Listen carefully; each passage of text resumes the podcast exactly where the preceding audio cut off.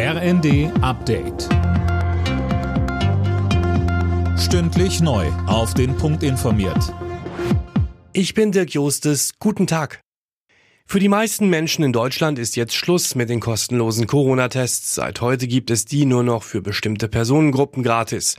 Zum Beispiel für Kinder, Krankenhaus- und Pflegeheimbesucher und für Menschen mit Behinderungen und deren Betreuer. Gesundheitsminister Lauterbach sagt im ZDF, dass er die kostenlosen Tests gerne behalten hätte. Das konnten wir uns aber nicht mehr leisten. Die Ausgaben lagen ja zum Teil bei einer Milliarde pro Monat.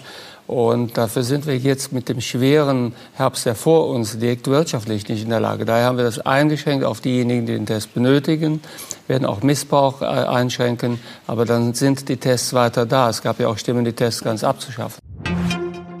Die Bundesregierung hat die Eckpunkte des neuen Selbstbestimmungsgesetzes vorgestellt. Damit soll man künftig leichter sein Geschlecht im Ausweis ändern können, ohne aufwendige Verfahren.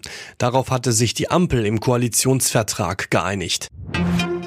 Russlands Präsident Putin hat der NATO imperiale Ambitionen vorgeworfen. Das Militärbündnis nutze den Ukraine-Krieg aus, um seine Vormachtstellung zu behaupten. Außerdem hat Putin Finnland und Schweden gedroht, sollten dort NATO-Soldaten stationiert werden, wäre Russland ebenfalls zum Aufrüsten gezwungen.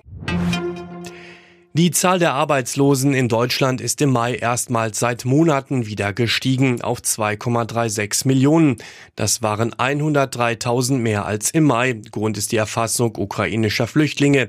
Die sieht BA-Vorstand Detlef Scheele als Chance für die deutsche Wirtschaft. Wir lesen und hören derzeit überall, wie sehr verschiedene Branchen händeringend nach Fachkräften suchen. Ukrainische Geflüchtete nehmen, und das sieht man in der guten Arbeitsmarktlage, genauso wenig wie andere Zuwanderinnen und Zuwanderer niemandem einen Arbeitsplatz weg. Im Gegenteil, wir freuen uns über jeden, der sich sozusagen unseren Vermittlungsbemühungen anschließt und tatsächlich einen Arbeitsplatz findet. Hier findet kein Wettbewerb um freie Arbeitsplätze statt. Alle Nachrichten auf rnd.de